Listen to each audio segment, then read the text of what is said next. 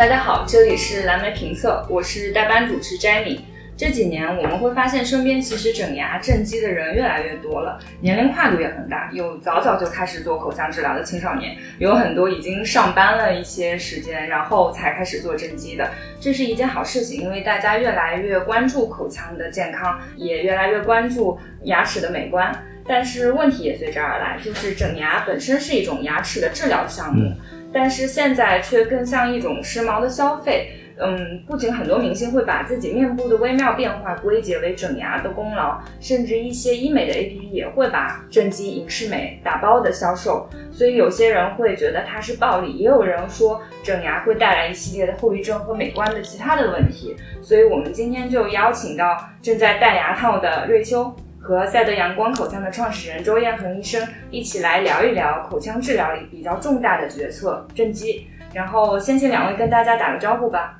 Hello，大家好，我是瑞秋。Hello，大家好，我是周彦恒。嗯，请周医生跟大家简单的介绍一下自己吧。我呢，周彦恒就是我，其实有两个身份，一个是北京大学口腔院正畸科教授啊。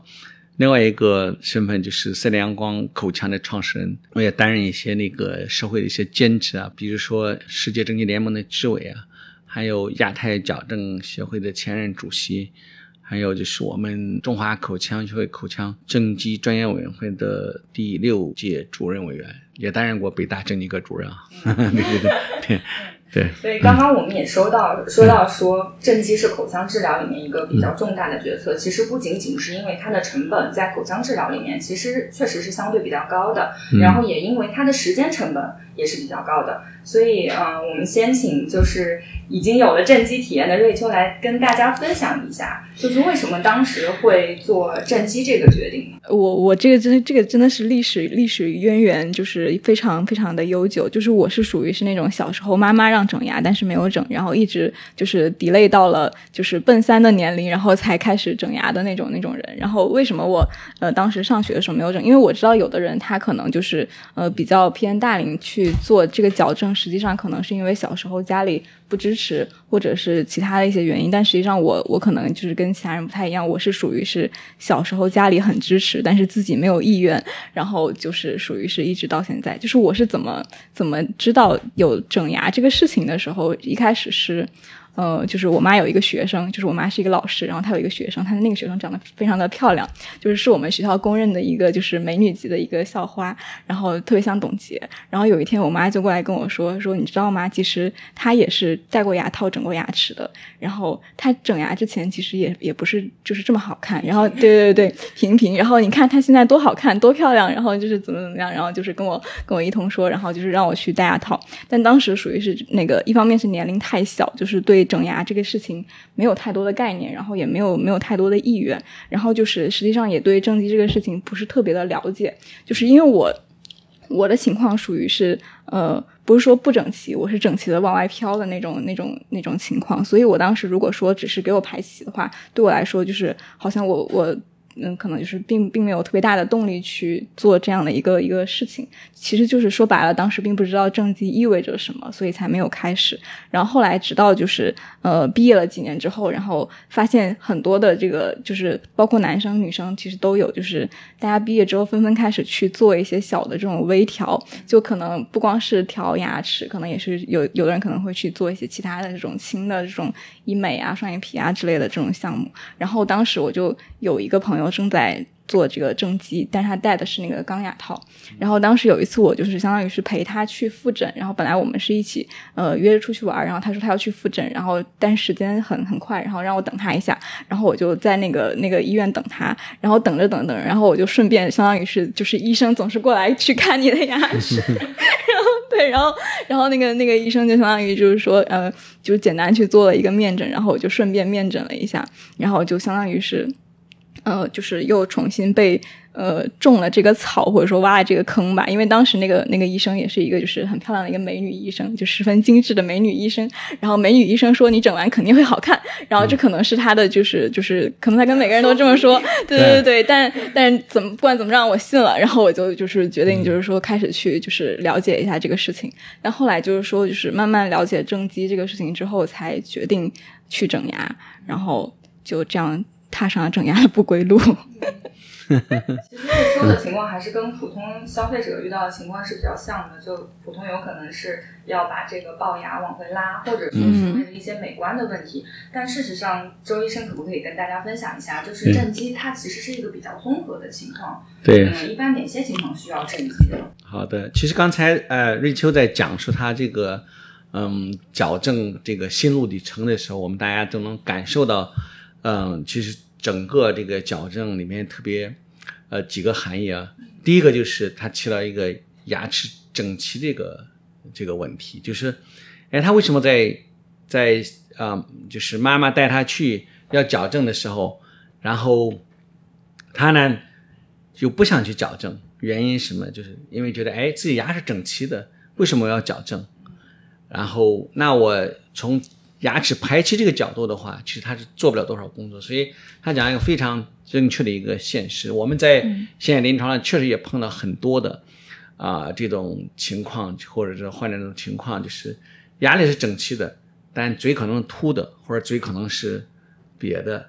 然后这样的话，他就实际上这些这样来给我们大家一想的话，其实矫正它是一个其实是一个非常我我在我自己认为，因为到今今年为止，你像我已经呃做矫正，就是当矫正医生已经整整三十二年，第三十三年里头了。也就是说，在这个三十多年的时间里面，肯定也研究了碰了各种各样的情景，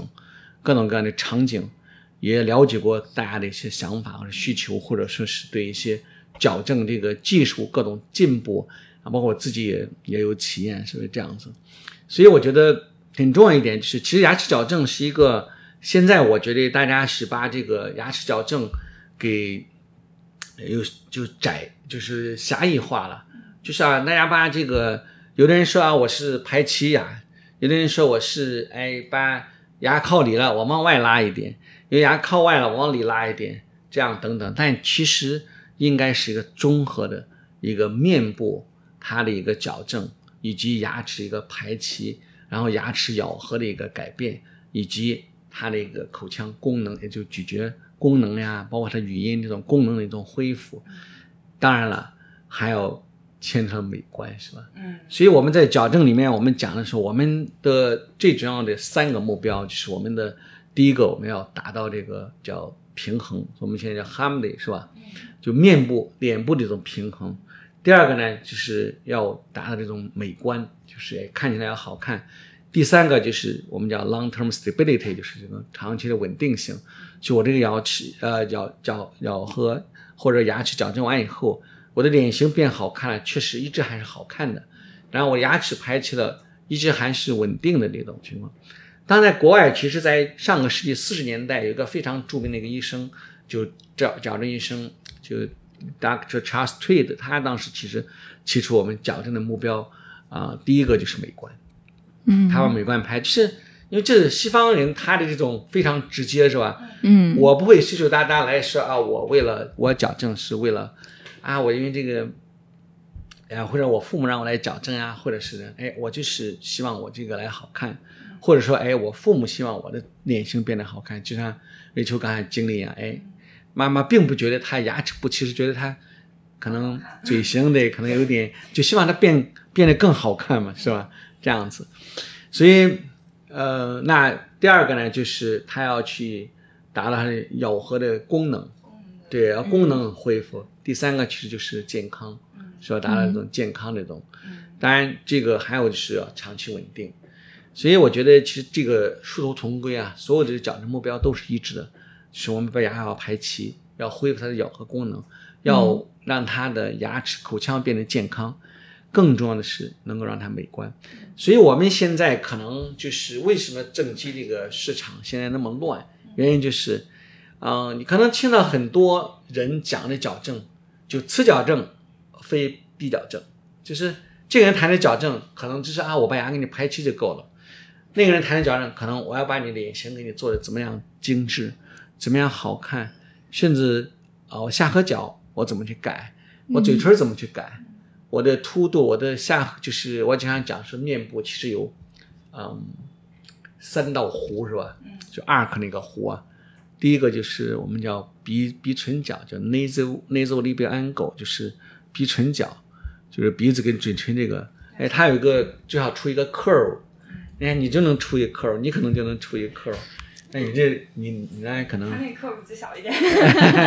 有时候就比较难抽这个 curve 是吧？然后那每个人都不一样。第二个就是其实叫磕唇沟的，我们叫 lip mountain fold，就这个地方。和下巴。对，你看、你现在没有，是吧？你现在真的没有，你还现在有一点，那你这个太深了，是吧？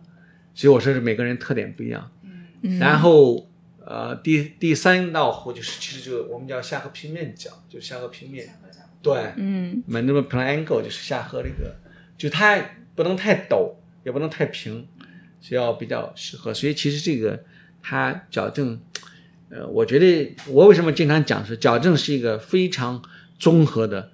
嗯，又是一个科学的，又是一个艺术的，嗯所以叫 science and art 这种它的 combination 是吧？是一种结合，其实它根本含义就在这儿。science 就是它本身带有这种自然医学的这种，就是它的一个自然科学是吧？医学的一个特点，就每个人你牙齿在是在口腔在骨头里移动，所以它就有一些生理的一些改变等等。所以我还就是挺好奇，就是很多人其实说整牙就是有点像整容，但实际上就是呃我们可能理解的正畸是不是说我我其实只动的是牙齿，但实际上呃，比如说像您刚刚说的这个其他的一些就是部位的调整，其实还是说也会涉及到。就是都会有影响嘛，是的以及包括就是之前对，因为因为我高中的时候，我有一个好朋友去做过那个正颌的那个手术，手术对对，其实也一开始我其实也没有搞清楚正正畸和正颌之间的关系，包括这个骨性和牙性之间到底有什么区别，其实也是我我我算是我在整牙之路上就是走入的一个就是迷茫的一个一个区域吧。然后这个部分就是可能周周医生有没有什么想跟我们分享嗯，一下？它是这样，就是因为我我觉得我刚才讲的呢，我们矫正目标其中很重要一个是就美观是吧？嗯美观呢，我们说那个其实叫嗯，一个叫牙齿的美观，一个叫面部的美观，所以我们用一个英文叫 dental appearance 啊，facial appearance。所以的 facial appearance 就是我开启的协和和谐，就是上下颌骨跟整个面部是协调的，大小是吧？面部的大小也是协调的。然后我们人是个立体的，叫我们叫啊、前后方向，是吧？然后左右方向就宽度，然后还有就是垂直，就是 vertical 这个垂直方向，它能协调的，这样出来是才能达到 facial appearance 这种比较好，就是一个很好的面部美观。那另外一个就是牙齿的美观，牙齿美观当然，首先你们要整齐，是吧？我们可能要去哎呃上下牙的中缝、门缝，牙齿的门缝要跟面部的门缝要一致，就是中缝要中线要一致，然后它的到咬合就是我们比如说上牙盖下牙应该盖着下牙，但是盖的多少它是有讲究的，我们把这个叫专业术语叫复合覆盖，嗯。也嗯就盖到多少可能盖个百分之二十，可能正前后向可能也就一到两个毫米，这样才是比较好的。然后当然还有牙齿的颜色，嗯。还有牙齿大小，然后牙齿露多少，所以我们经常经常你们可能会听一个笑线是吧？嗯 smile line 就是怎么样去一个，哎有一个有一个把牙齿移动到什么样的情况下能让你有个非常好的一个笑线，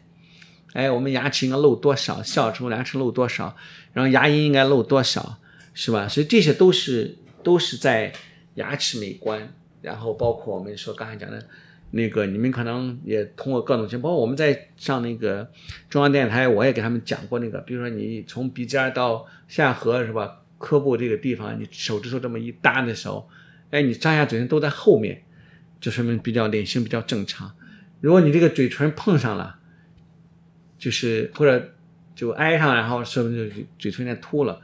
像你这没挨上是吧？比如说如果没挨上，可能就有点凹凹瘪进去一点了。所以它是都是这些都是有讲究的。嗯对，我觉得，所以矫正就是我为我认为就是为什么我们经常讲说，你一定要找一个专业的人士 profession，就是我们把这个、就是牙齿其实矫正是一个特别的一个专业，就是我们叫 specialist，、就一定要专科医生来做。所以这个在国外做的比较好，但中国其实我们目前来讲，我们没有专科医师法。嗯啊，虽然我们很早的时候就很十多年前我们就提出说正正畸的口腔正畸的专专科医生，但是到今天国家没有这个法律来，没有实行，所以我们就不同通过各种一些场合，哎，说我们作为一个专业的正畸或者专科的正畸医生，嗯只有他经过这种系统的训练，比如说经过三年硕士的学习，甚至再加上两到三年的博士的学习，就是专门口腔正畸啊，就牙齿矫正这一个学科，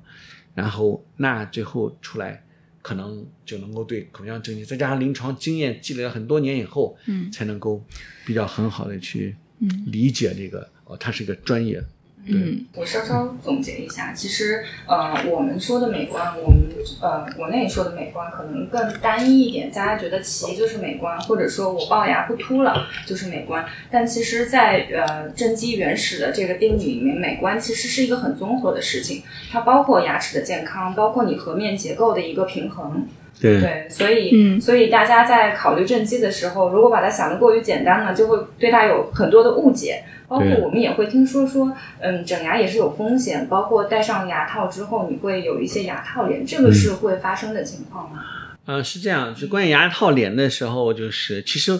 我们在当时，因为我们做了很多年，才呃突然听说到牙套脸这个事儿，因为我们以前没有太在意，一个是没有太在意，另外一个后来发现啊，我们的我们的病人出现的非常少，这个就是，然后我就开始研究这个问题，就为什么会出现牙套脸，或者说大家会呃突然之间那个会。一下班，这作为一个很重要的一个因素来考虑，就是后来发现哦，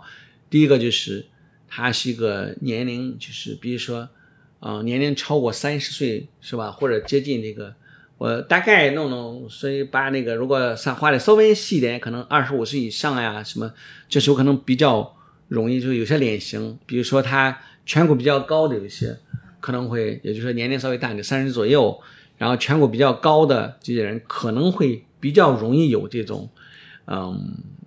牙套，所谓的牙套脸。后来我在研究牙套脸是什么样情况啊？就是其实就是皮下脂肪和那个那个胶原蛋胶白胶原蛋白这，种流失是吧？对，所以为什么后来发现这个为什么女孩子会比较女性她会比较容易出现？就是我我发现很重要一个问题，女性比较容易焦虑。嗯，对，嗯其实你看，我老希望我自己脸小是吧？嗯就是我也自己脸小过，比如说我减肥什么的，然后但是后来发现，你很快它呼就吹起来了，就是 对 这个，我觉得可能就是跟这个就是呃，还是医生在操控当中也有一点关系。嗯，比如说，呃，你看现在我为什么我后来选择隐形牙套的话，我不过我用的更多的是隐适美这个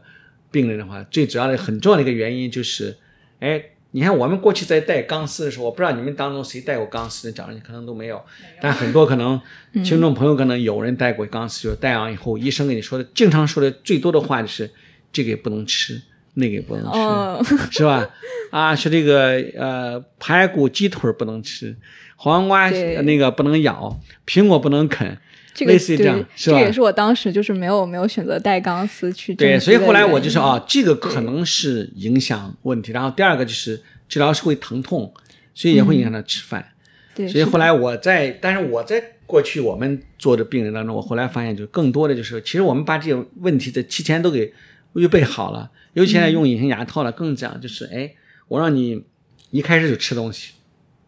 是吧？然后让你那个去正常去生活，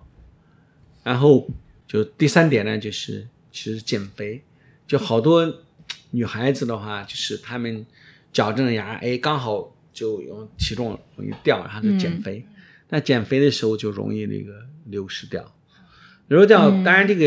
这个脂肪或者包括这些东西长，它长的可不是说你想长在哪长在哪，是吧？因为你你去分分析啊，你看，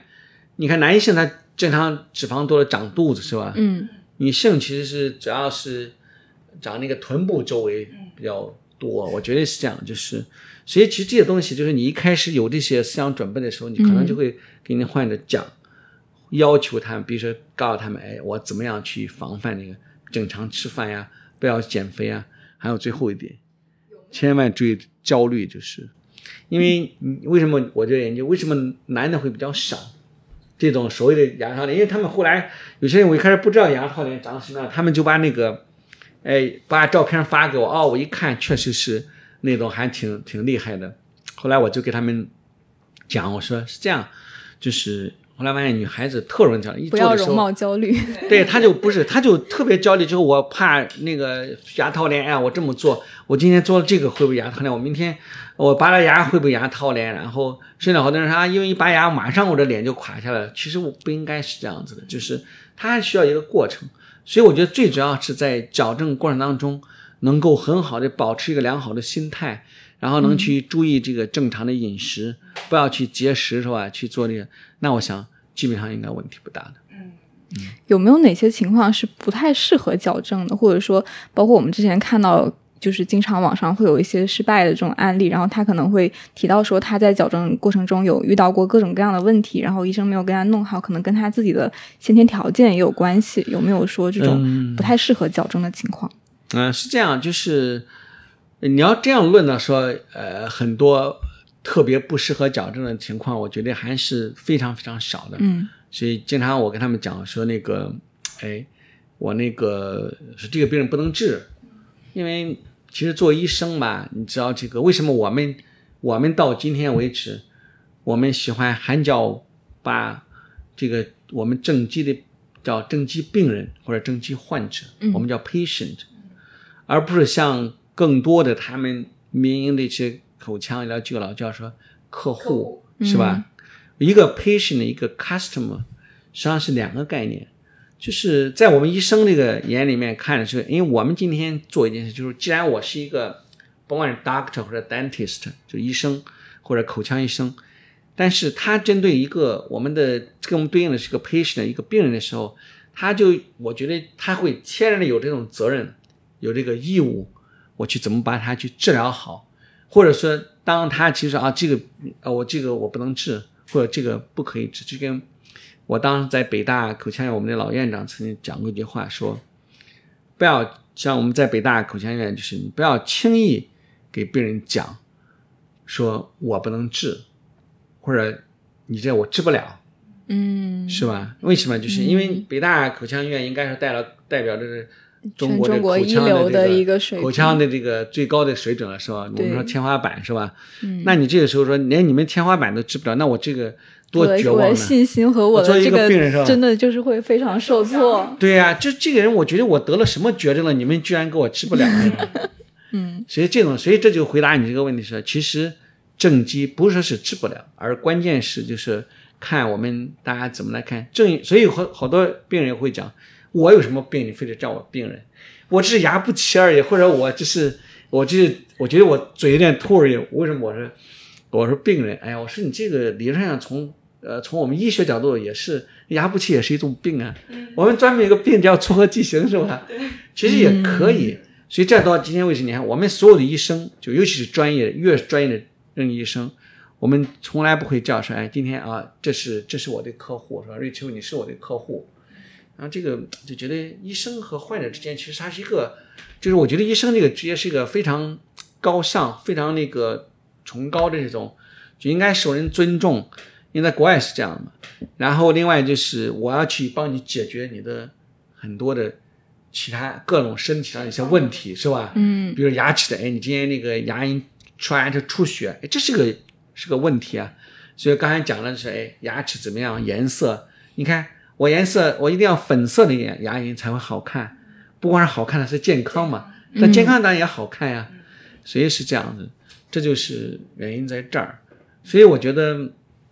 当然还有一些，嗯、你想有些就是刚才你们提了一个面，就是容貌焦虑是吧？然后这个时候为什么呢？就是哎呀，我觉得，呃，我这个甚至说啊，我这个说话的时候，我嘴角往上翘的，这边露的露的露得多，那露的边露的少。牙龈多，那边露的少一点。其实更多的是，我后来跟他们讲，我说千万不要对着镜子去盯着看你那个笑，是吧？你会笑，你越看越歪，为什么？口腔就是二十六条肌肉，哪条肌肉不动，它都会变，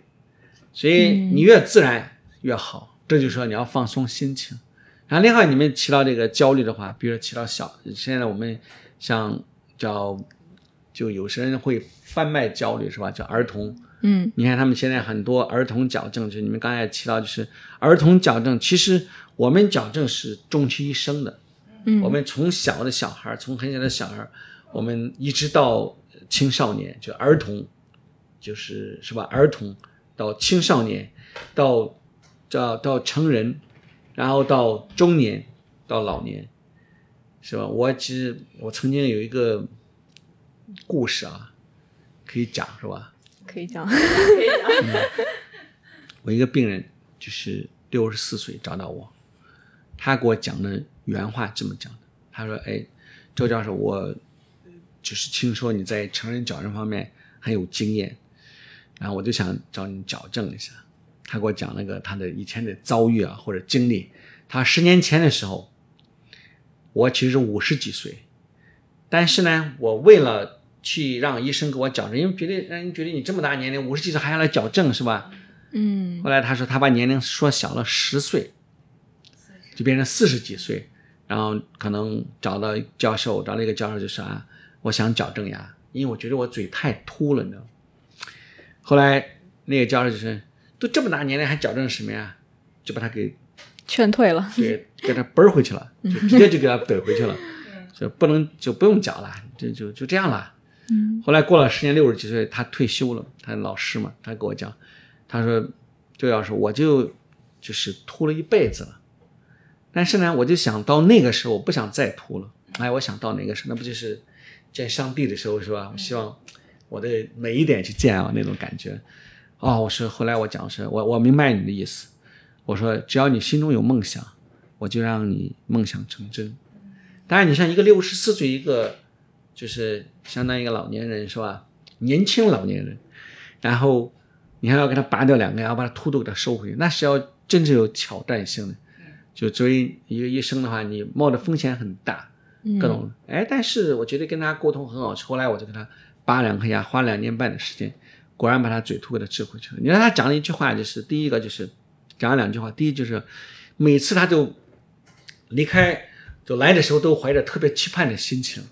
然后到我这来治疗，因为什么？因为那时候没有没有隐形牙，他没有隐适美，嗯就是钢丝的，他就每次直接戴着不好看，不好意思嘛，就这么大年龄还戴个牙套那个。他说，哎，结果最后到来了以后，他说每次来请我鼓励他，特别高兴，然后就高兴一定要一个月多一点就来见我。然后后来讲的第二句话就是，哎，最后矫正完了以后，他觉得他的。人生就觉得非常圆满，哎，觉得我这嘴突回来了，就那个其实令我特别感动。我就是这就是说，当一个医生，你看到的就是你能够把一个病人他的真的发自内心这种需求或者是渴望、这种愿望能够给他实现，能帮他解决问题，那其实这个你的成就感可能远远超过别的这些东西。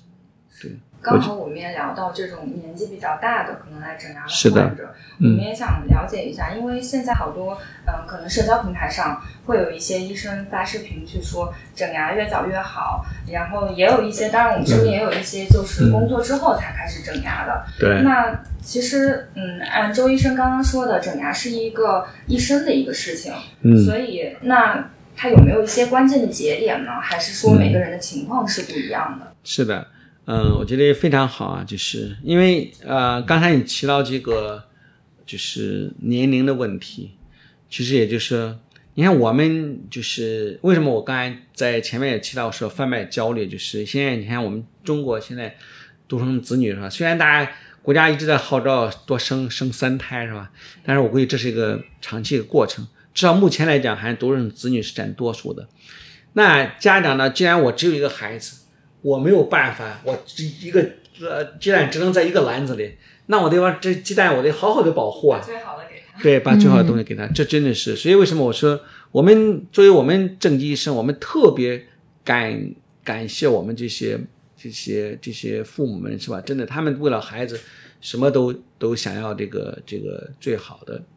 那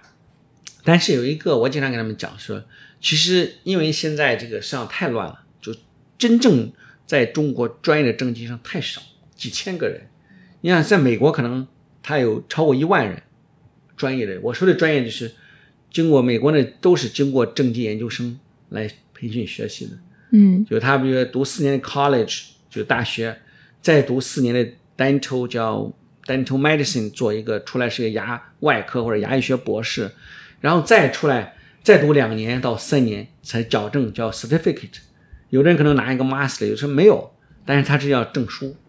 所以其实这样出来，你看经过十年、十一年的时间才能成为真正的正畸医生。那么中国的话，这个口腔正畸本来发展就晚，你像像我们这个年龄，都算是正畸的那种先锋了。除了我的老师的老师们，你看我的老师，我的导师的导师，毛新教是创创建这个学科的，然后我的导师傅明贵教授他是发展这个学科的，就然后到我们这，你看很快就到我们这一代了。其实我觉得这个真的是我们，我感觉就我们刚好经历了中国的口腔正畸学从最开始那种最原始那种活动矫正去矫正，到固定矫正，到最后现在，嗯，就是又最最先进的这个就是隐形矫正这个这个历程。所以我觉得其实很有意思呢。就在这个发展历程当中，我们也也看到，就是这些家长是吧？就是哎，本来很多不需要讲的，就因为我说专科医生太少了，可能全国下来就四五千、五六千。那更多的，你看，全是每个诊所，北京可能几千家诊所，全国有十多万家诊所，再加上这专科医院、口腔，在公立医院口腔科，所有下来就非常多。所以那这怎么办？那你想，那你你去算算吧，多少医生是是真正合格的，或者是，所以这个时候就会出现这道问题。那大家反正说啊，那个老师说小小孩应该早期矫正，行，反正甭管三七二十一，我先给你矫正了再说。所以或者说有些商家就更就觉得就是有些把这个，我觉得就把这个医疗机构就可能就是就变成说，我来把它变成一个挣钱或者经经历工具，那这东西肯定是不好的，所以他就贩卖焦虑了。所以其实我想给大家提几个节点：第一，儿童呢矫正在百分之九十五在乳牙期是不需要矫正的，嗯也嗯就在六岁以前是不需要矫正的，百分之九十五，这个比例其实很高的哦。对，其实只有那么百分之几、百分之五左右。第二点呢，就是其实六到十二岁之间，其实可以做早期矫正。是剔牙期。对，弃牙期就是我们知道六岁基本上开始长六龄牙，开始门牙开始长弃牙的时候，它会出现很多这些骨骼发育的问题，出现牙齿那个萌出一些问题，所以这个，所以我们在所有的场合呢，我们都在强调，包括国外，因为我们我刚才讲了，我在世界正畸联盟也当执委，就是我们也在给全世界呼吁，就是所有的孩子应该七岁的时候一定要找专业的正畸医生。你看我这个专业的 professional orthodontist，一定专业的正畸医生，他们来看一下，来判断你这牙齿有没有问题，萌出有没有问题，骨骼有没有问题，需不需要早期治疗。所以六到十二岁是一个早期矫正和干预的，不是所有人都需要矫正。你看刚才乳牙期的，就六岁以前可能百分之五，比如说一些炎比较底包天比较厉害的骨性的，可能要早期矫正。其他绝大部分，什么牙列不齐了，什么乳牙牙不齐了，什么那个那个，嗯，咬的深了，露露笑露牙露牙花了，就是特别。你看我们家儿子五岁的时候，可惜我当时没给你照照片，我就觉得特别遗憾，就是他真的五岁左右的时候，那那整个那恨不得牙花的牙牙床全露着那种感觉。当然我就觉知道这没有问题，因为这是个暂时的嘛，因为换牙它要改，所以这是一个嗯呃六到十二岁。然后为什么我们把就早期感早期干预早期干预其实很很重要，但不是所有都需要。这个为什么我建议找专业的正畸医生，就是他能够让你不会不会去做过度医疗，嗯就是说不该矫矫正的矫正就要过度医疗，也不会让你去做那个就是把耽误了错过生长发育的机会了，所以这个很重要。所以当然我们现在你看我们赛德阳光，我们也在做这件事，就是哎我们怎么样去让大家给我们给来给分类嘛，什么样矫正，什么时候应该做什么矫正。我就再说回来，六到十二岁，然后嗯十二岁到十六岁。哎，可以稍微放宽一点，到十八岁，刚才高中加大学之前是吧？其实我觉得是矫正的最黄金的时间。为什么你知道吗？就这个时间，因为大家都说了，那既然成人都能矫正，二十多岁都能矫正，为什么我们还要在呃小的时候十七、十二岁到十八岁来矫正呢？原因是，因为我们知道，就是成人以后矫正，第一个会出现什么呀？黑三角。我不知道你们知道黑三角的概念，叫 black triangle。为什么叫黑三角？就是英文叫就是两个 black 牙中 triangle 间那一点，对，就是两个牙之间，然后你看见口腔里面是黑咕隆咚的，是吧？嗯，就看黑的，就看见后面是个黑，透过去了，对，透过去黑墙是吧？那种感觉，所以叫 black triangle，是个黑三角透过去。但是小孩的矫正，就十八岁以前做的，基本上就没有，嗯。就或者说压根儿就没有，那种非常少，非常非常非常非常少。第二个呢，就是成人矫正可能会有牙根吸收这种。嗯。所以因为他小孩子牙齿的改建，什么骨骼的改建都非常好的，因为你想想，你们大家可以想正在发得到的育的那个牙齿是骨头，然后牙槽骨、牙骨是骨头，骨头在骨头里移动的话，难免会发生各种各种各样一些碰撞呀，各种就是它会、嗯可能会出现一些牙根吸收啊等这些情况。但是这些可能是因为在正常在成人是在矫正其实是正常的，不是一个说是异常的一个改变，因为说我们的吸收说不会影响到牙齿的寿命嘛。那所以这个那就这样的话，就是在十十二到十八岁这个阶段是最好的，它的副作用最少，另外时间也快啊。所以他的受的苦啊，就是你们刚才所担心的所有的什么牙套脸啊这些，根本压根儿就不存在。你看人家小孩的脸，那一插一包水，人家 是吧？胶原蛋白还对，在，胶原蛋白太没有什么多了。可焦虑。对呀、他没有也没什么可焦虑除了焦虑学习，他不会说焦虑别的事。是是，所以我觉得这就是说这个时间是最好然后就是到了，当然有些就会出现刚才瑞秋这种情况，说啊，你看妈妈让我去矫正，我牙不齐，我牙齐齐干嘛要矫正？我干嘛要受那个罪？而且过去用那钢丝，我要磨嘴要张要溃疡等各种各种问题是吧？我完全犯不着。嗯然后到那有的可能就是真是因为那个家里面压根就没钱，没那么多钱，我就不给你矫正，我连生活都都不成，是吧？我养几个孩子啊，你去矫正了，想不到那么我的其他人事情就断粮了，是吧？这确实没有，嗯所以那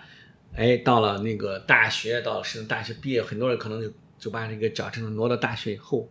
我去工作，然后挣完钱，然后我再让我自己来美，这个时候也还能赶上青春这个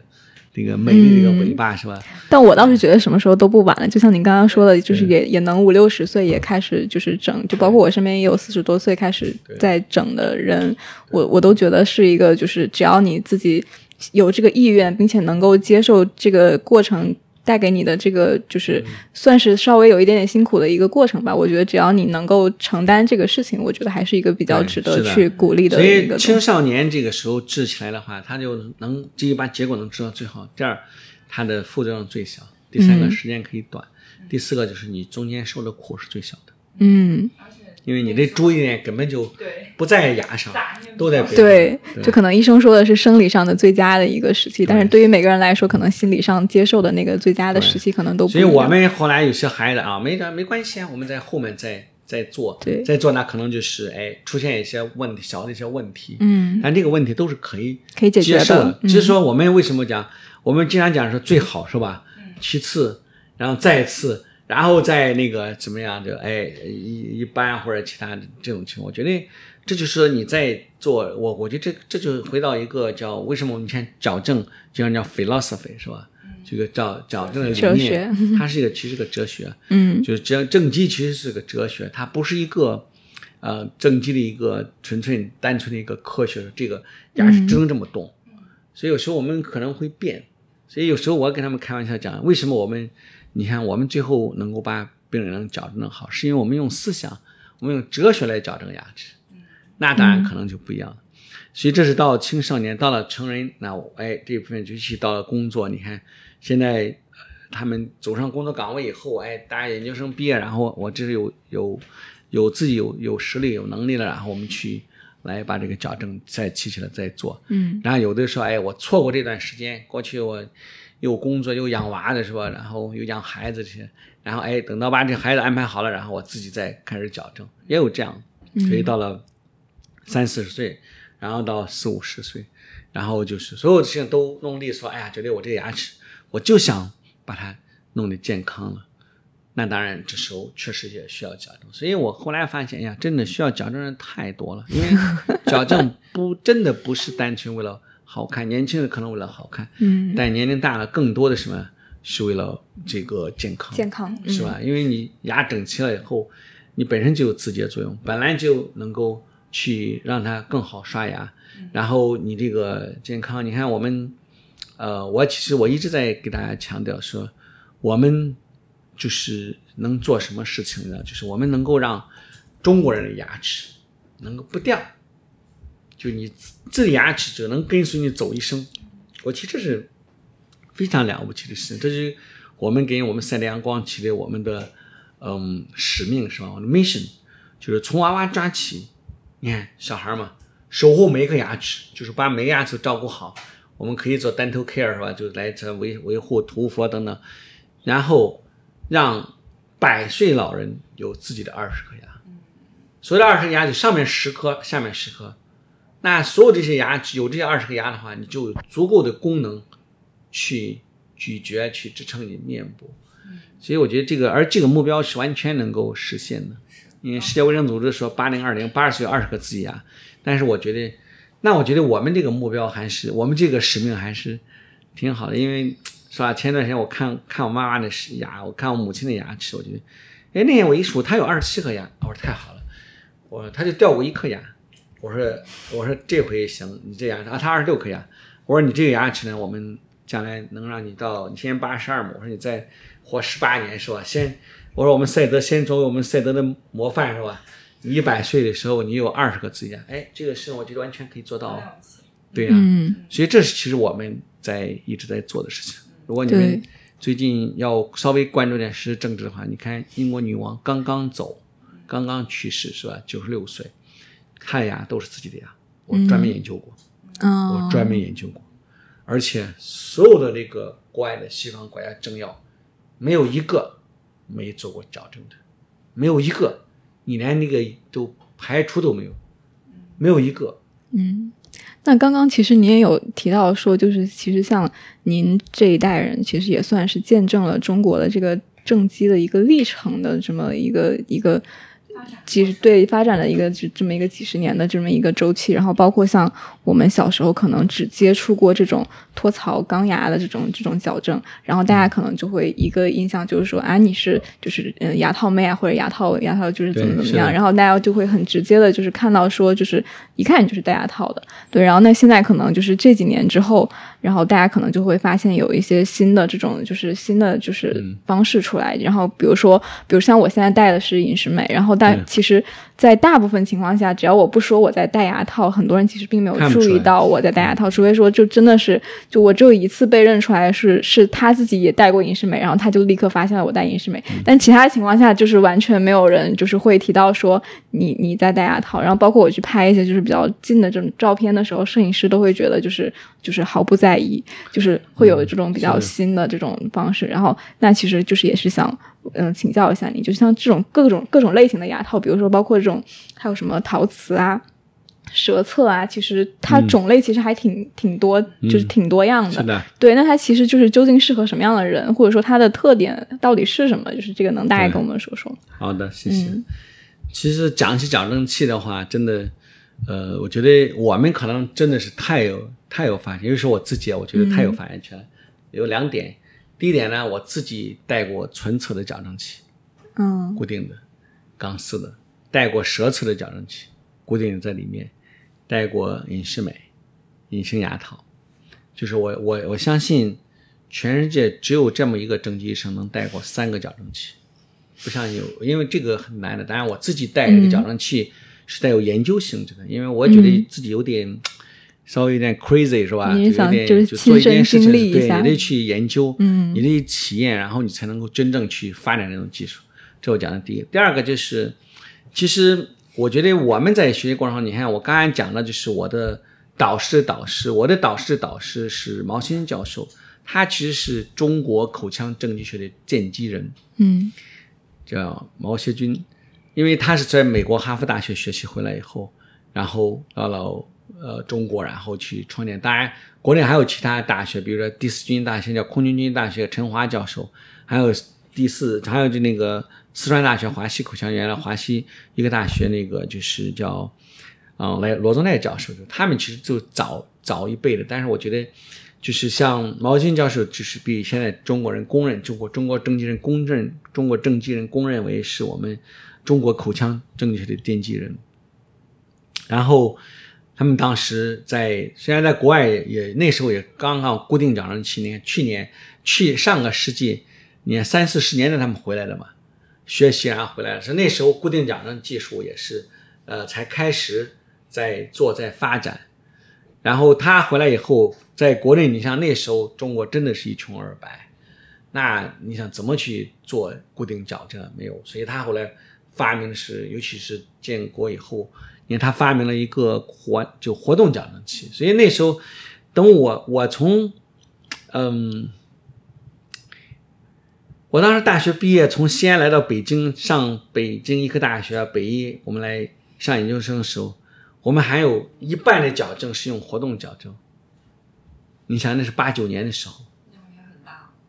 还有还有那么多的，就是因为我的老师的老师他们去这么传承下有这种活动矫正器，那后来就是这是上一代啊，就是最开始活动矫正器，就一些钢丝寄托，就是来摘下来可以那种，我们叫 removable appliance，就是这种可以摘下来，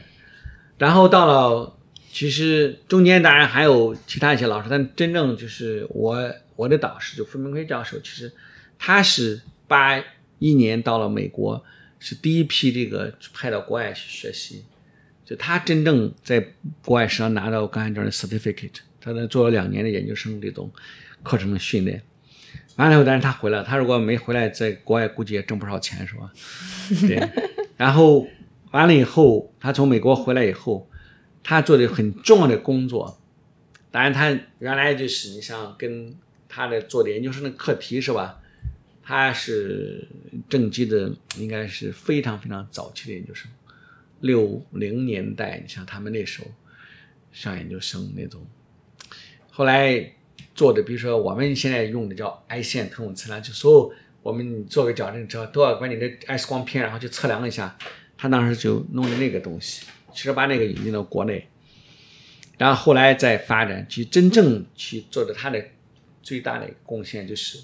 把国外的这个我们叫直丝工是吧？就钢丝的那些，你刚才讲的钢丝那矫正器引进了中国，然后不光是引进啊，引进过来没有矫正器你怎么做呀？嗯，开发，而且他真的是没有去说我开发我去那边挣钱没有，完全就纯粹就是把。矫正器、固定矫正用的各种器材、托槽啦，就矫正器的钢丝啊、带环了，然后所有这些东西，然后他去开发这个产品。第二个呢，做的很重要贡献就是教育，就研究生。所以你看，我是嗯，当时我们嗯北北大就那时候叫北京医科大学出的叫临床训练与研究就研究生，嗯，我们是第二届的。第一届就是八八年招生的，然后我们是第二届八九七八九年八九七招的。你想他这个是从卫生部特批下来，在北一年招四个，但我们那年没有招满，实际上是就招了三个，然后去做这个训练，就是做教育训练。他教育训练什么？其实所有的中国现在的研究生的教育，正畸教育是他给创立的。他那个包括照相那个模板，你看每个照片，我给你原来照到研究生都都病看病的时候，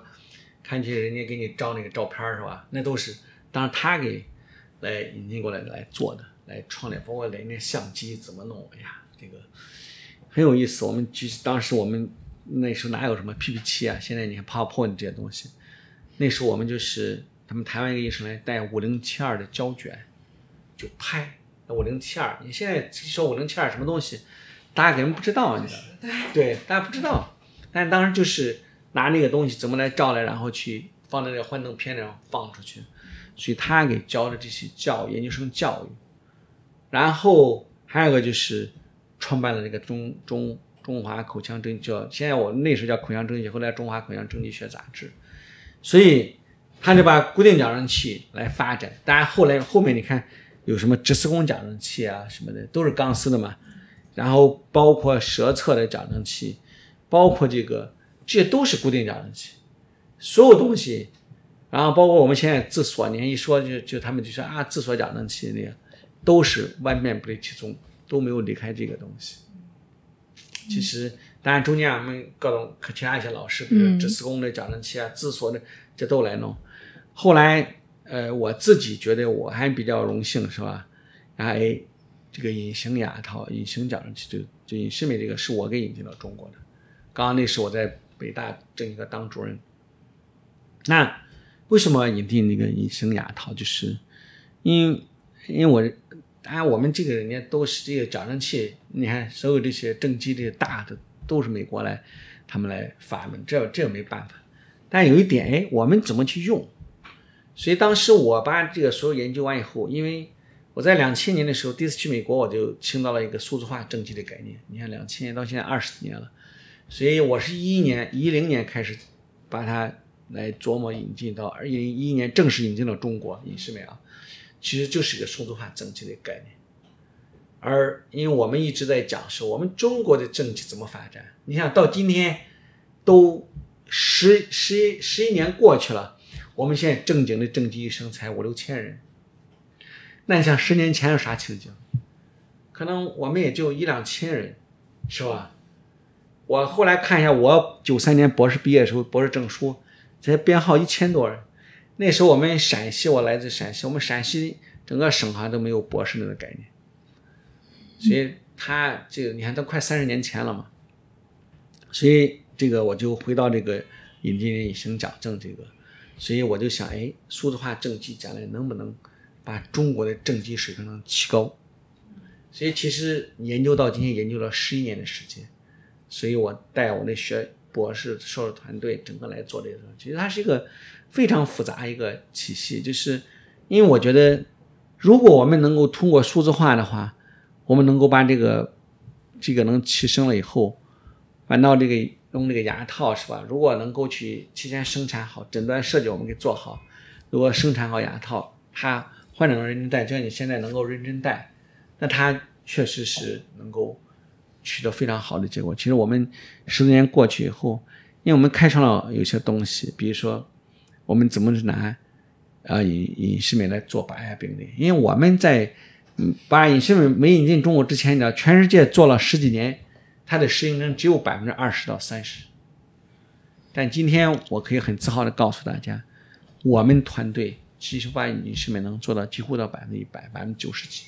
就因为我我当时选的时候，其实也有过一点就是小纠结，就是隐形跟这种钢牙套的这个这个区别，包括就是就是除了价格上就是比较明显的区别之外，其实它其实在体验上，包括它自己的功能，可能也是有一点点差异在的。然后我当时选的时候，可能就会有医生说，就是你可能就是呃比较适合戴钢牙。就是也有人这样这样说过，然后后来就是也才会有医生说，就是隐适美你也可以，你也可以戴，就是隐适美其实也可以做等等，就是会有就是不同的这个可能医生会有他自己的这个这个观点吧。这个我其实也也蛮想问，就是隐形跟这个这种钢牙套，包括这种呃就是其他传统的这种类型的牙套，它的这个就是区别，就是它是这样，隐适美牙套的话，其实嗯。就是现在你看，大家都都讲什么呀？说隐适美牙套啊，是因为美美国的技术或者国外的一个进口的一个技术，它有 3D 是吧？，3D 打印是吧？嗯。然后有呃 3D printing 是吧？有这种，然后有这种 AI 人工智能是吧？这种技术，然后等等，类似讲了很多，说这个这个方案什么可以那个什么，他们来通过人工智能来测算呀算。其实后来跟他们讲，我说算不出来。因为这个人每个人是是非常复杂的，牙齿其实，在牙骨头里头移动，你想一想，你能够算的，你认为这个牙套能够把牙齿移动的真是它算的那个位置吗？不能，因为它中间会有一些消耗，会有些损耗。嗯，我们知道这个这个高高铁是吧，还得损耗呢。嗯，所有所有东西都会有这个损耗的过程，所以这个东西是它是算不出来的。所以它虽然就是按那个方案，可能就是一步一步这样走，它但它实际上可能并不一定会实现不了按那个对执对，实现不了，它只是实现不了。他说移动五个毫米，最后发现可能移动出来只有两个毫米。嗯嗯但这个东西中间就夹杂了特别多的经验的东西，所以这就是我讲我说，嗯，大家现在都对隐适美或者隐形牙套有那种误解，认为这个牙套你看你生产出来，我都给你算出来，我生产出来你戴然后就能治好了，对医生要求更低了，甚至现在有平台更更狠，说我们省去中间商，省去正畸医生，就不要这医生了。然后我们可以直接，比如说你这牙啊，在那个扫描一下。现在美国啊，我在那商场弄个机器，嘎在那扫描，就跟照身份证一样，照片一样，扫描一下，然后咔，我给你寄好做好牙套，然后寄回来，然后做。你看国内其实有公司做这个，现在有有倒闭了嘛？将来我估计更多都会倒闭。现在甚至就是好多平台是吧？他不需要医生，不需要正畸医生。我刚才讲了几千个正畸，他不需要，他就随便拿一个那个弄一个那个有口腔牌照的，就这一这一是资格的口腔医生，我就可以去来就合法的去来做这件事，但其实是错的。嗯所以问题根本的问题在就是大家的，就是所以大家民众的这种就 public awareness，就是民众的认知度是吧？对这个隐形牙套、隐形矫正器的认知，现在停留在这些人就商家的宣传上，而不是说这种医生这种给他很科学的讲这些东西。所以事实上，隐形牙套对正畸医生要求更高。嗯，我刚才讲的就是，比如为什么会出现加我想五移五个毫米，结果移了半天只移了两个毫米，嗯因为它有作用力有反作用力啊，嗯是吧？你牙套的时候，你把前牙往后移，后牙会往前移；把后牙往前移的时候，前牙会往后移，所以它总的是有各种这个这个会有误差存在。对，而且误差有时候还不小，就它实际上是我们把它叫不不叫误差，叫损耗，嗯是吧？嗯，就是力学的原理，你是没办法更更改的嘛。嗯，然后另外一个就是刚才你讲了，就是戴牙套，你别人看不到，但是有一个问题就是牙齿到底治成什么样？就你的正畸医生一定要给你一个做一个非常好的 plan，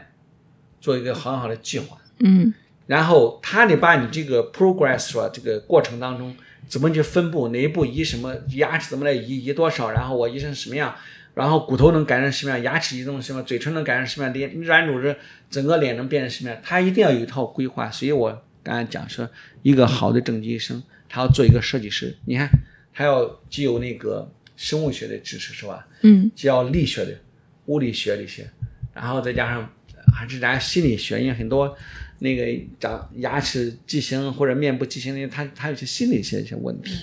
还有什么呀？它的这种啊、美艺术这种它的。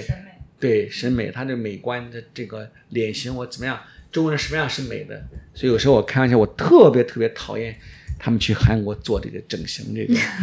真的，你知道我那个差不多一年五到十万人，你知道吗？十万人跑到韩国去做这个整形手术，我就问他们一个问题：韩国人的脸型应该什么样子？稍微平一点、稍微扁一点的那种，其实跟中国人他们。最喜欢把中国人颧骨给削了？你知道吗？颧骨其实是个利器。嗯对他们给削了，削了以后，所以最后你看在韩国选评选美的时候选不出来，都一样了，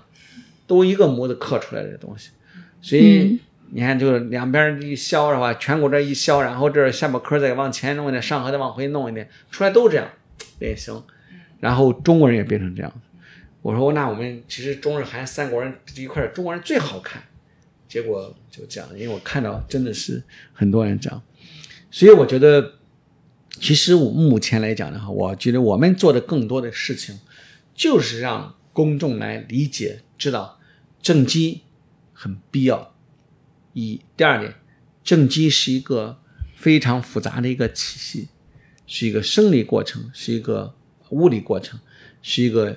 啊、医学的心理梗，整个所有的这个，它是一个。你想正畸，你看我们还牵着关节、颞颌关节，有的人说疼，然后哎牙周。然后那个牙齿可能会从骨头里移到外面来，牙龈可能会退缩，牙根儿它，然后可能会有些牙髓的一些问题啊等等，所以它是个很综合的，所以这个真的需要医生，千万千万真的，大家我一直在跟各种场合，所有的场合都在呼吁，正畸不简单，没那么容易，不要去轻易相信一个医生啪的给你。对，刚刚也就是这个问题，也刚好是我们接下来想提的一个问题，因为 呃，因为其实我们国内大部分普遍民众的认知里面是觉得正畸它是一个成品，它是一个成品的服务，就是我拿到这个牙套，我就万事大吉了。但其实正畸是一个很需要医生参与的一个过程，包括医生的审美，医生在这个立体建构你的口腔的一个模型的。当中的一个工作都是非常重要的，但是其实我们也面临一个状况，就是首先在国内的正畸科室就特别的少，尤其是在一些小的城市。然后还有就是正畸它其实不是一个本科的教育，因为我们在国内普遍本科学的是呃这个口腔的医学，然后到呃研究生可能博士才有这个专修的专辑的这个正畸的这门学科。所以呢，普通的消费者我们在选择正畸医生的时候。可以有哪些参考呢？因为它可能也不是像其他的一些呃医学的专业，就是说，我觉得这个医生可能年龄大、资历好，我有一些这样的东西可以去参照。那正畸里面我们可以参考的是哪些？是的，好，谢谢，这也是特别好的问题啊，就是关于正畸医生的问题。其实我前面也提到，就是专业的正畸医生，像如果说一个好的一个正畸医生，他比如受过先是呃牙科，你刚才也提到说是那个毕业后教，就是说出来以后，他比如说可以，我们用我们过去最通俗的讲法是本科毕业，就是本科毕业的呃口腔医生能做什么呢？拔补镶，对，拔补镶就拔牙补牙镶牙，其实这三个最最就然后包括现在做一些牙周，然后可能小孩的一些治疗可能都，但真正正畸。我相信完全完全几乎是不会做的，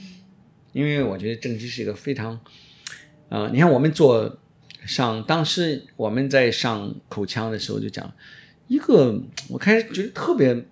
郁闷，你知道你说一个男的这么大人，然后学口腔那么小一个地儿，然后就二十几颗牙，还要搞一辈子，结果最后弄了半天学了正畸以后，还就就会排牙，还要再学。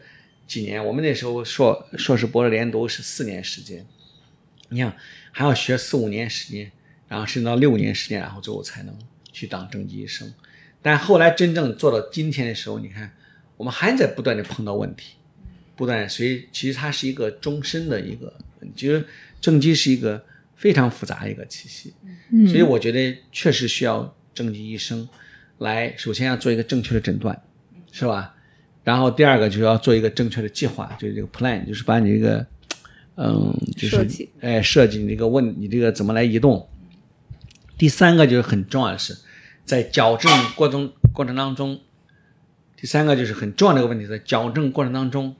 要注意什么？牙齿移动是不是按照你当初的设计来走的？所以我们把这个这个叫复诊监控，嗯，而这个时候。只有在复诊监控当中，第一个就是诊断和设计计划的时候，考验了一个医生的水平。如果比如说今天我要给瑞秋来治疗的时候，我可能给你的是一个非常非常完善的一个方案，是吧？然后那我既然把方案给你了，下面需要什么？就需要你来配合。嗯，所以我讲医生和患者医患两个人是一个 team work，完全是一个团队，是吧？对，少了谁也不行。比如说，我们把这个方案设计特别好，你没好好带，然后那最后的结果就是也是 zero，是吧？对，这个也是我在就是带影视美的时候，就是感受就特别深的一个一个一个话题，就是因为我看到有一些人，就是他选择影视美，但是没有好好带，然后最后导致他自己的这个整的效果不是很理想。这样的案例其实还挺多的。然后，然后可能会有的人就会归结于是。呃，可能牙套的问题或者是医生的问题，但实际上跟他自己的这个配合程度和他这个的自律程度也有很大的一个一个关系。对，因为我我不知道周医生的这个患者大概都就是每天戴多长时间，因为我现在基本上属于是每天戴二十二十个小时以上的一个一个情况，所以我觉得这个这个这个东西其实也很重要，这也是我觉得就是成年人可能会比就是未成年人更自律一些吧。嗯，是的。所以我我接着来说这个医生啊，就是一会儿会讲的患者他配合这个。对，所以这医生首先这其实最根本就是医患医患嘛，首先选择医生。嗯所以你刚才也提到这个，如果医生把这个，就如果说这个医生是个好的有经验的医生，他一定会做一个非常好的一个方案，嗯然后他会把这个，嗯，过程当中，然后出现的一些问题能及时来进行发现。首先是发现问题，然后最重要还是什么呀？要解决问题，是吧？否则的话，你可能就黑灯瞎火让别人带，带了最后，哎呦，出了最后就出了一大堆特别大的问题。所以我觉得这就是隐形牙套，其实很非常需要专业的正畸医生，就在这儿。所以他后面的话要不断的去进行去更改一些方案。呃，我觉得可能，因为我们现在我觉得真的是通过这十几年的时间对隐适美这个研究应用的话，我们其实做了很多的一些事情。然后包括现在我们从今年赛联光，我们招收了一批差不多二十研究生。其实我就想的就是，每个研究生你在这儿你三年时间是吧，甚至四年时间，你要所做的事情就是你把隐形矫正当中或者发现的一个小问题帮我们解决了，将来这样才能够推广嘛。所以我觉得是这个意思，就是医生是首先是很重要的，而这个怎么判定这个医生，那你就是就看他的学历，嗯看他的大学的，就是看他研究生在哪上的，跟什么人学的。嗯你看现在甚至说，比如说在我们赛德，我们有一个机制，就是除了这个名校这个大学这个，另外，比如说有的有的医生跟我一直跟了几年、五六年、七八年、十多年，那他耳濡目染一些东西，天天看着你怎么做，然后跟你一起来怎么做。当然，他这种进步就就不一样了，可能是甚至水平可能比这些刚毕业的博士、有名校的一些博士硕士更有经验一些。我觉得这就是为什么我说你找这个医生，你去判断非常非常容易，你去把他的整个的简历、经历啊，所以有的是编的嘛。我甚至我都特别有意思呢，我在北京居然有人在编，是北京大学口腔正畸的博士，正畸学博士。我把照片拿来看半天，名字看不见，我说不认识这个人，因为我在北大政经科管了十八年的、十七年的教教学，几乎经我手的研究生我都知道。嗯那我不知道这个人，然后我就让他们查，果然是假冒的。所以你看，现在全中国甚至北京很多很多地方都说啊，我是北大正畸的，我是博士，或者我是那个什么，其实很多都是假的。而且有些北大口腔毕业的不一定是正畸的呀，所以你一定要找他是专业专业证专业的正畸毕业，对吧，起码就是哎，我在那进修学习了，然后经过临床多少年培训，或者我、我自己来来那个，那才才这经验，所以你就去查这些，而这东西是很好查的。所以现在你看莆田系啊，包括包括其他一些机构，就真的乱编。你想要硕导，给你别人硕导；你要想博导，给你别人博导；你想要啥，给你弄成啥。所以大家去很很难分辨。嗯但是我觉得这个大学是假不了的。嗯另外，你这个他的经历是假不了的。所以我总结一下，其实在，呃，在你真正去诊疗之前，那你可以通过医生的一个学历、他的教育的一个状况，包括他实际操作过的一些正畸的案例，去判断他是否靠谱。那在正畸的过程中，另外就是我刚才讲了，比如说他跟什么老师来学，是吧？一直跟着来学这个，对，这是很重要的。嗯，然后在正畸的过程中，就是诊疗的阶段，看这个医生是不是能很整体，或者说很周到的看这个患者的情况，根据患者的个人情况去做一个比较综合的判断。对这是非，常然后就对方案的及时调整啊，等等，对，对，嗯，是。嗯是。那那我有个问题想问瑞秋，就是你为什么会选择私立医院呢？因为其实公立医院也会有这种正畸的科室。嗯，因为因为对于我来说的话，就是我我比较重视的是时间的这个分配的问题，因为在就是如果你在公立医院的话，基本上是你你去匹配医院的时间或者是医生的时间比较比较多，然后如果是私立的话，我就是自己协调自己的时间会相对来说更方便一些，主要就是不用等太长的时间，所以就是我我会愿意承担这个就是可能会呃贵一点点，但这样的溢价是可以接受的。对于我来说，可能然后预约啊什么的都会更方便一些，然后你跟医生的沟通可能也会更充分一些。我自己是这么这么考虑，对，对，说的其实瑞秋讲的也是蛮有道理的，就是其实这样，就是在国外是吧？嗯像嗯，我我们我刚上大学的时候，曾经那个有个老师讲了一句话，我对我印象特别深刻。到当时不理解，现在大家完全理解了。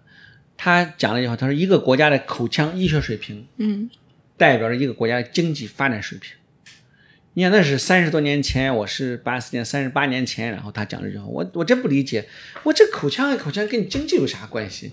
哦，后来发现，你看为什么最近十年的时间，大家对哎大家对口腔开始关注了，重视。是因为这十年时间中国的经济发展了，大家手里口袋有钱了，除了在在生活在哎呀追求开个好车，然后弄个什么其他之外，嗯哎，我想我的牙齿是不是能够更好一些，更健康一些？对一些更细节的对就是说白了，之前可能都顾不上自己的牙。所以后来你看，现在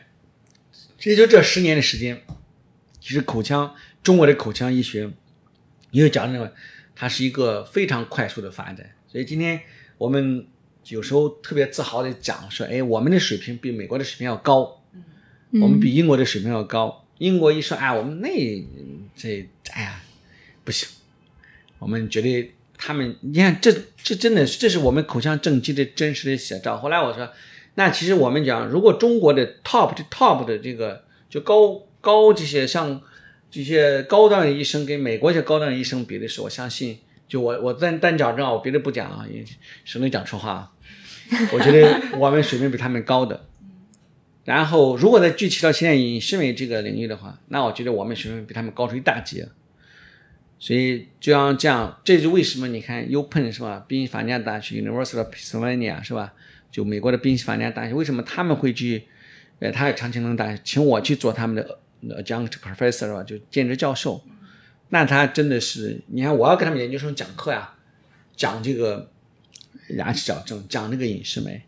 那就说明他们很认可我们在这个领域里面所做的事情、所做的成就。我觉得是这样，也就是说，其实最根本的东西还在于什么？就是我们去，就是医生你怎么去，你有多少经验是吧？你有多少经历？你有多少这种临床的积累？然后能够去真正去帮助人家去把牙齿矫正好，而不是说随便去。去弄弄，然后就只要戴上口罩、穿上白大褂，就变成医生了。那，所以这就为什么我们在做赛阳光时，一定要把医生的门槛要设置高，你知道？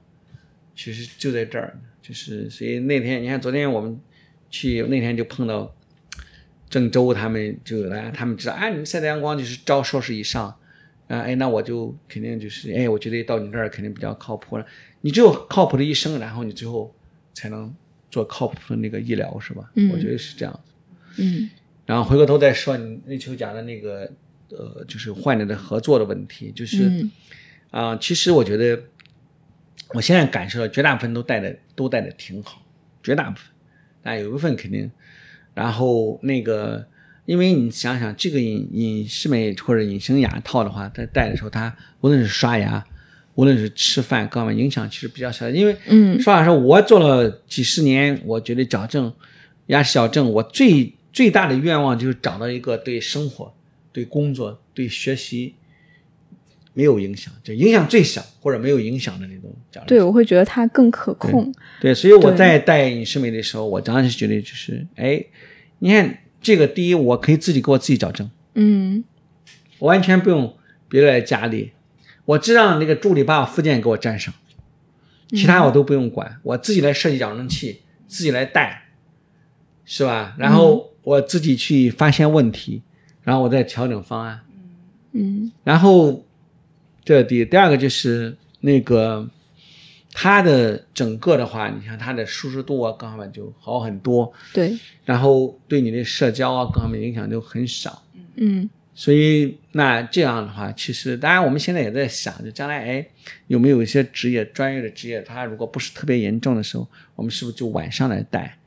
可能也可能。嗯所以这个这个事情就是我们也在想这些问题，反正隐适美他们也在做研究，但是其实真正是医生才他的临床才能发现问题，然后才能去解决这些问题。我觉得是这样，所以最终我觉得绝大部分还是就是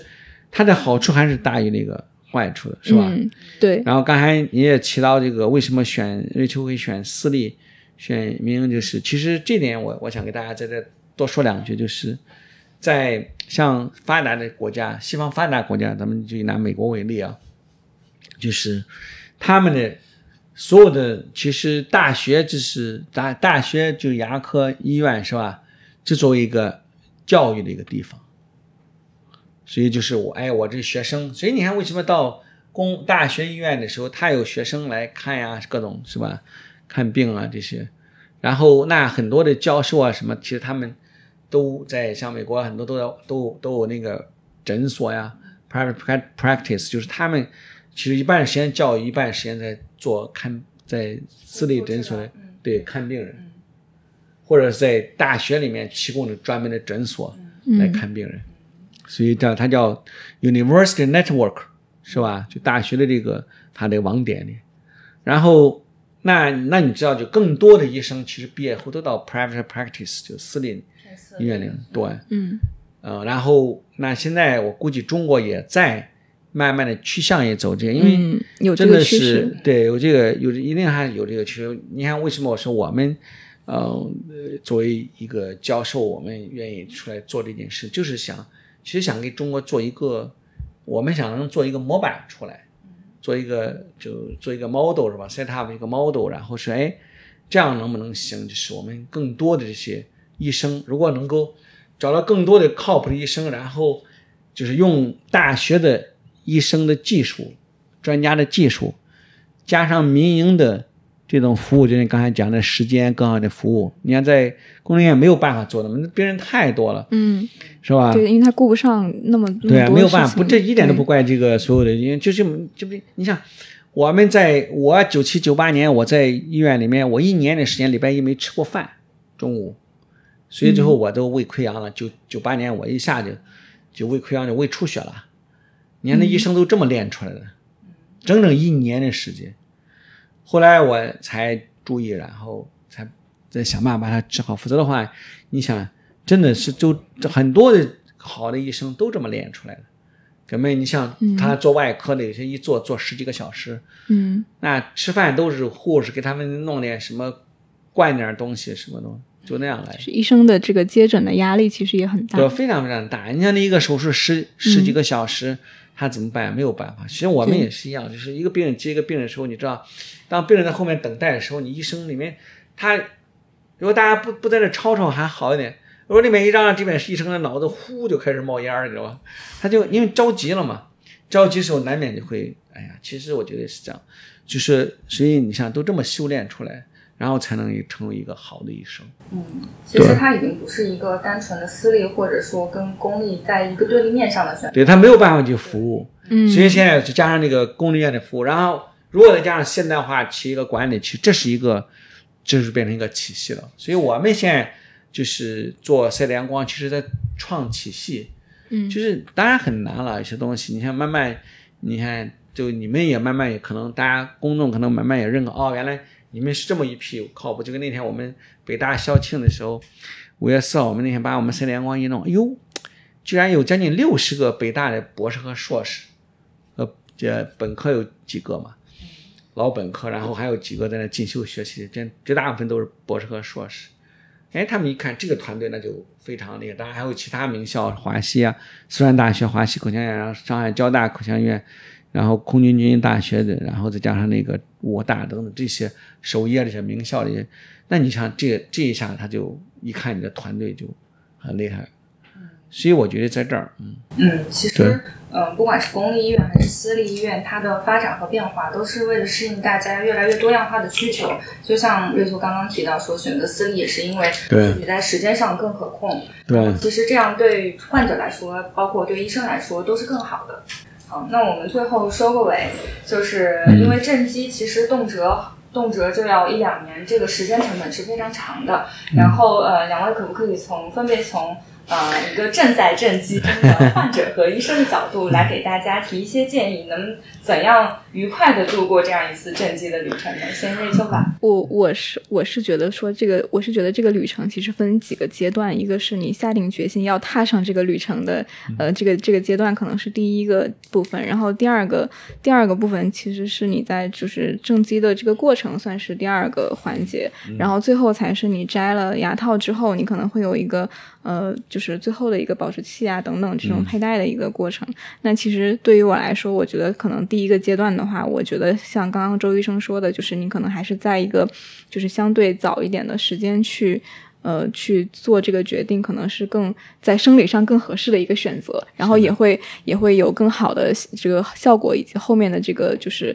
呃就是什么牙套脸啊、黑三角啊之类的的可能都会更少。所以如果说嗯，大家如果想要就是有动这个念头的话，其实我我觉得就是比较早去。做这个决定应该是会比较好的。当然，这个过程中就是你，你可能也会面临一些就是心理上的压力啊，或者和其他的外界的这种影响。我觉得就是，呃，在做这个决定的时候，我觉得只要你自己想要，就是你自己很在意，并且你自己决定要去，就是改掉它，你就可以在你能够承担风险的前提下去做这个决定。当然，肯定前提是你要了解好你你自己在做一个什么样的事情，你需要面对的是什么，以及找到像刚才。呃，周老师说的，找到靠谱的医院和医生去协助你去做这样的一个事情。那当你真的就是决定戴牙套了之后，那其实跟医生的这个充分沟通，以及跟医生的这个信任和你自己的这个自律，其实就是也是很重要的一点，就是。及时的和医生去聊你的这个诉求是什么，然后也也也能从医生那里得到一些你自己的一些反馈，就是你的问题是什么，你的条件是什么，什么样的情况能做，什么样的情况不能做，这些其实都是在呃征集的过程中要充分跟医生聊的。然后最后如果说你要你选择的是一个钢牙套的话，那可能就是及时的复诊。然后，但是如果你选择的是隐形，你真的是要自己好好的自己戴。对，真的是要带足时间，这个真的还蛮重要的。然后最后就是我，我觉得这个事情整体来说还是一个比较好的事情。对，然后所以就是也非常支持，就是想要改变自己的这样的一些，不管是男生还是女生，我觉得大家都可以去做这样的一个就是决定。对，嗯。那周老师这边有没有什么补充的建议呢？对于想要可能想要进行整牙或者正畸的朋友？对，好的。刚才你提到这个。说假正动辄一两年是吧？嗯，其实我后来发现，光是一两年，有时候两三年，甚至三四年，甚至更长一点时间。你知道这个为什么呢？就是我后来的，因为这个正畸是一个，我我在开始讲，正畸是一个非常有意思的一个过程，是吧？它光是把牙排齐，然后它把脸型的改变，但改变多少，这个牙齿排齐这个是有数的，这个时间是有数的。因为很快，比如说我排齐个牙，可能几个月我就排齐了，然后把咬合弄好，哎，可能又要几个月或者等等。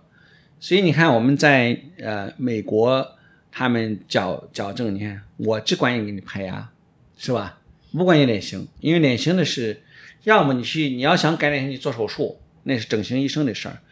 所以你看他们通通常给的时间十八到二十四个月，基本上不超过二十四个月。后来我研究了，专门人用。我在想，因为我在美国待着，我也得研究他们。包括我在美国他的私人诊所待过一年多的时间，呃，在一呃待过两一个月的时间，整整一个月的时间，看他们怎么来看病人。啊，后来我发现这个问题。然后，那现在呢，就是其实这是一个，就是一个正呃排齐牙的一个过程，或者咬合能做的基本还可以。就是我刚才讲的，牙的基本排齐，中线可能基本正身中线的不管了，反正就是大概大体上跟们跟们差不多就行了。因我要赶紧把你结束了，然后我接下一个病人。如果从经济利益角度来考虑的话，所以，但是我后来自己在我的病人当中体会当中发现什么呀？最后其实我是被病人推着走。哎，他说：“哎，周教授，你把这个牙给我再给我再那个，我觉得这个再这么一点点。哎，我这嘴唇再什么就怎么再改一点。然后我这脸型哪地方再改，就是。”他会不断的会提一些要求，所以后来我就发现，哦，原来我们为什么中国医生，我觉得我们做的水平越来越高，是因为被患者就是给推着往前走，这是所以这为什么我叫医患双方的事儿嘛。所以这第一个就是他的矫正时间，其实很多的时候开始讲的时候啊，这两年三年觉得长，后来因为觉得不长了，这个嗯。哎你再给我再治好一点，再给我治好一点，所以对干脆我开始我就讲的时候我就讲的，我们也长点，因为到最后他就改嘛。这第一个就关于时间，第二个就是其实矫正真的是能够给你带来很多的，真的我觉得是有益终生的事情，是吧？就是比如说我说，如果说我们今天，如果你找到特别好的一个医生，他能够真的是按照他那个就是这种嗯设计啊，然后给你诊断，给你设计专业给你来设计，然后把你脸型各样都能考虑到的时候，你会发现给你矫正完以后，因为我再举个例子，然后我一个病人教舞蹈的，那他知道以前那个真的就咱们讲就是确实有点太秃是吧？下巴颏，然后就那个，后来他说，然后他矫正差不多一年多两年左右的时间，变化已经挺大的了。这个时候他就跟我讲，哎，他原来教的学生比较少，找他的学生比较少，现在第一找他的多了，第二，他原来一小时一百二十块钱，现在变成三百了。那你说这个对他的人生价值是不是？然后当然包括他的自信啊，各种对对，甚至说家庭对，这种，就是我会觉得说，就是呃，这是一个你可以接受的对自己的一个接纳。对。对，然后呃，就像那个我我记得有一个综艺里面，黄志忠就是因为他也在戴那个隐形的牙套，然后当时他就说过一句话，就是说他有一次就是觉得说他自己那一天做的就是过得非常失败，然后一事无成，但是他当时他的那个就是妻子就跟他说，你并不是这个一事无成，其实你有你在因为你在戴牙套，所以你的牙齿其实每天都有在往好的方向变好一点点，所以你的每一天其实都是过得就是有意义的。这个其实我觉得也是戴牙套对生活的一个很重要的一个改变。对，所以我觉得就是经过这个故事，你看包括瑞秋这种分享，然后就知道，就是其实我们呃真的矫正可以给你带来的是一个，一个是发自内心，就是一个人是由内及外的一个改变。所以为什么我们会给我们三联阳光起口号叫我们要用心创造微笑，就怎么样把你这个笑线给你修得很好，看上去就有个阳光灿烂的微笑，是吧？包括我们给我们起的口号叫 Sunny Dental。Sunny Smile，呃，Sunny Care，Sunny Sunny Smile，Sunny Life，就是叫 Sunny Dental 是吧？晒的阳光，Sunny Care 就是阳光关爱是吧？嗯，就关爱口腔，是吧？我们叫阳光关爱，然后嗯，美丽微笑，Sunny Smile，Sunny Life，灿烂人生。嗯所以我觉得这就是，其实我这里面暗含的是四四 S，就口腔里面四 S。为什么这么讲？就是其实矫正，它是能够去，真的是能够去把一个人能够从由内及外这种改变，包括由外及内的一种改变，就甚至把一个人性格改了。你知道，比如过去我可能会因为我不自信，然后现在我变得自信了。过去甚至我有抑郁症，我没有抑郁症，改了，怎么把我这个点就 get 这个因为我焦 point？虑的问题不存在。对，这所以这是讲的第二点。第三点呢，就是其实矫正让你的健康是吧？就牙齿，我们知道、牙齿排气以后，你知道那个经常牙齿不齐的时候，一会儿吃个东西，这儿挂一个东西，那儿挂一个东西，是吧？嗯你可能没注意，然后你知道我们过去当医生的时候，每次当就是当我们看到患者牙上，比如这个挂个韭菜叶子，那个挂了个那个什么，挂了个什么肉丝儿是吧？是一大坨肉什么的，这时候感觉你一下子就 特别有点那个，所以我经常我们或者是有的刷牙干着晚上一堆那个什么的，后来我说哎，第一件事刷牙，嗯去清理口腔是吧？包括我们自己有时候呀，在比如坐飞机，有时候吃完东西，为什么我们吃完东西怎么也要去漱漱口啊？嗯或者怎么样，就是就怕牙上会有个东西，就特别尴尬，你知道吧？你自己觉得跟人笑了半天，结果人家老觉得你那个 一个而且红辣椒片儿吧。嗯，这个我也深有体会，因为真的是我在戴牙套之前不是一个特别喜欢用牙线的一个人，但是因为我在戴了隐适美之后，因为必须每次就是吃完之后必须要有那个有要清洁要用牙线，所以我现在基本上就是保持了一个就是就是用牙线的这样一个习惯，我觉得也是矫正带给我的。对，所以所以这个正因为这样的话，这把我们把这个都叫什么？都叫那个叫 social，叫 embrace embrace 啊什么，就是那种那种那种这个尴尬，就是社交尴尬，交上的，对对，嗯就是你你一下子让人看了，所以呢，这时候怎么？哎，我就要学会清。你看我有病人，哇，那整个一套一整套那个牙，就是清理牙牙具，有刷牙缝的，有刷那个牙面的，有刷那个那时候戴固定牙就刷那个托槽的，然后有用水冲的，然后有那个牙线那个缝的，嗯就是，然后所以我讲那句话是，矫正的过程不是单纯排齐牙齿的过程。嗯而是给你一个来一个不断的 education education education，就用我们一个专业词叫 oral hygiene instruction，就 OHI，就叫口腔卫生宣教，让你去养成一个，就你刚才讲养成一个良好口腔习惯的人。所以这是为什么？哎，反倒我经常讲这话，有人说啊，矫正完了以后，我牙齿是不是松动了？我将来容易掉了？我错，矫正完了反倒牙更健康的，更嗯结实了。当你到六十岁的时候，你会发现你的牙齿更好了，跟你同伴、跟你同学、跟你那些同事一比的时候，更好了。所以后来我说，那你想，这是一个健康，然后最后一个幸福感，嗯，然后当你牙齿好了以后，就是它带来的这种幸福感，就是你可以你在人面前的这种微笑是吧？你可以。我再给你举个例子，他们讲讲，嗯，在在美国是有一个小镇，有五万人是吧？然后这有一个说这个这个人讲故事，这个人说他的一个叔叔，哎，我见了所有人都给都都在微笑，都在招手啊嗨，什么都都这么。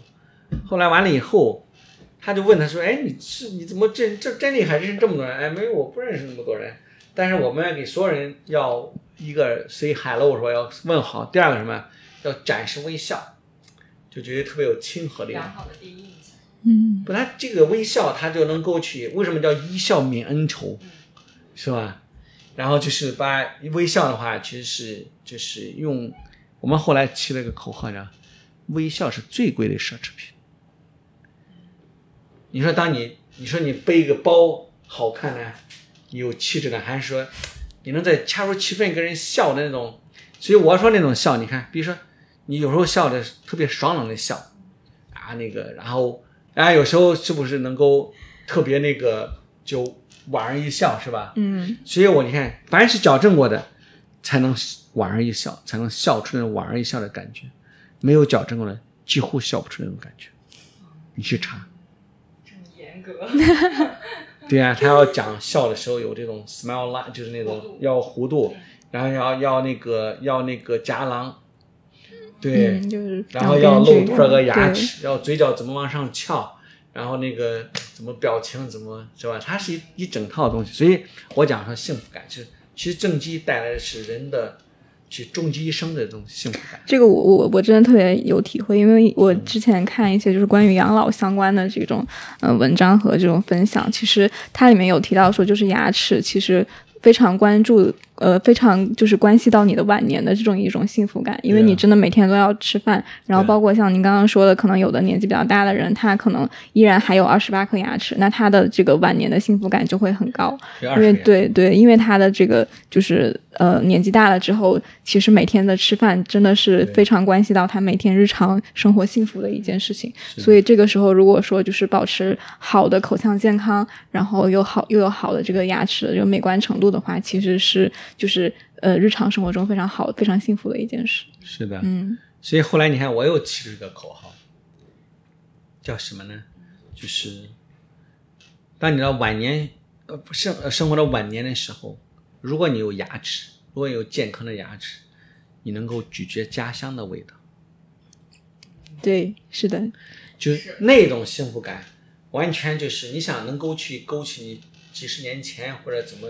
那种感觉。我嗯给你举个例子，我我母亲是吧？你看我们陕西要吃那个扯面，嗯然后我呢喜欢拿羊肉做那个臊子来做，然后我来做，然后完了以后，哎，他你看他八十几岁了，他他能吃一大碗，我说你都都晚上十，他有有时候等我等我去吃饭，结果一等等到晚上差不多十点多十一点我才到那儿，然后等我说你这么晚了你吃能行吗？没事儿，人家没事儿，为啥？就是他能够咀嚼，牙口好。对。对，所以我觉得这种幸福感就是，所以那天我给一帮朋友在那讲的时候，哎呦，他们一个都特别振奋，觉得我太重要了，能够让他们到晚年时候能够咀嚼家乡的味道。我最后总结一下，其实呃，瑞秋刚刚包括说的和周老师刚刚说的，就是首先我们要呃要把握住就是整牙和牙齿诊疗的一些关键的节点，就有一些可能是提早去做一些改变或者是治疗是比较好的。然后其次就是呃医患的沟通是非常重要的，就是你在这诊疗的过程中有任何想法，也要跟医生充分的沟通，当然也是建立在你选择一个比较靠谱的医生的基础之上。然后最后就是大家可以更综合的去看整牙这件事情，因为它带来的不仅仅是口腔健康的一个变化，更多的是给我们呃我们的人生带来一些积积极的变化和一些非常实在的幸福感。然后因为马上也要到九二零的世家牙日了，所以我们最后就希望大家能够拥有一口健康的好牙。嗯，然后这期节目就到这儿了，拜拜。让我们谢谢我们今天的分享嘉宾，谢谢周老师。好，谢谢谢谢。其实我还有三个口号没说。